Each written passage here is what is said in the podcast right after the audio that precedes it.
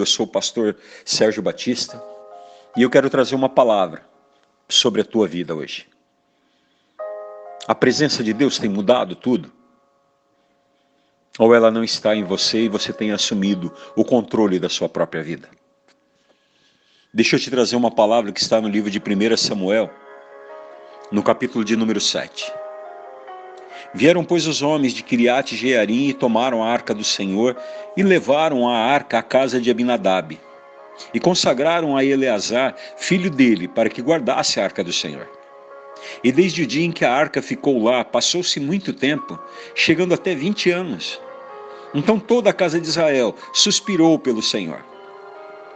Samuel, pois, falou a toda a casa de Israel, dizendo: Se de todo o vosso coração voltais para o Senhor, Lançai então do meio de vós os deuses estranhos e as astarotes.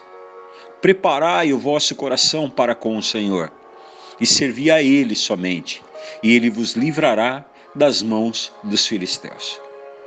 Foram 20 anos, querido. 20 anos de choro, porque a arca da aliança, que representava a presença de Deus, não estava mais com o povo de Israel. Ela estava perdida.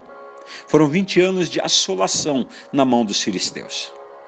Eu não sei quanto tempo você está passando por situações complicadas, mas eu posso te garantir que em Deus há uma solução, há um caminho e há um escape. Como você tem se dirigido ao Senhor? Você tem pedido a Ele para mudar a sua sorte? Você tem clamado para que esse seu choro se transforme em alegria? Querido, quando a gente tem um caminho em Deus, quando a gente tem uma direção do altar, a gente vive milagres. O que eu quero dizer hoje é que onde há profecia há um caminho. Você tem buscado uma direção no altar? O que nos impede muitas vezes de vivermos uma libertação completa é colocarmos nossos problemas, nossas famílias, nosso casamento, nosso emprego acima de Deus. Quantas vezes você faz primeiro a vontade do seu filho? Quantas vezes você faz primeiro a vontade do seu chefe? Coloque Deus à frente da guerra, chama a presença dele para a tua vida.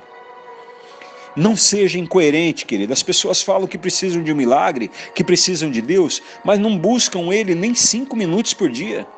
Arranjam tempo para assistir novela, série, jogo de futebol, para jogar conversa fora, mas não separa dez minutos do dia para buscar direção na Bíblia.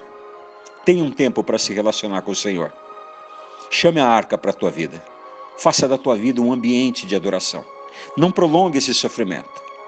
Prepare o seu coração porque estão chegando dias melhores da sua vida. Que o Senhor Deus te abençoe e Ele te guarde. Em nome de Jesus.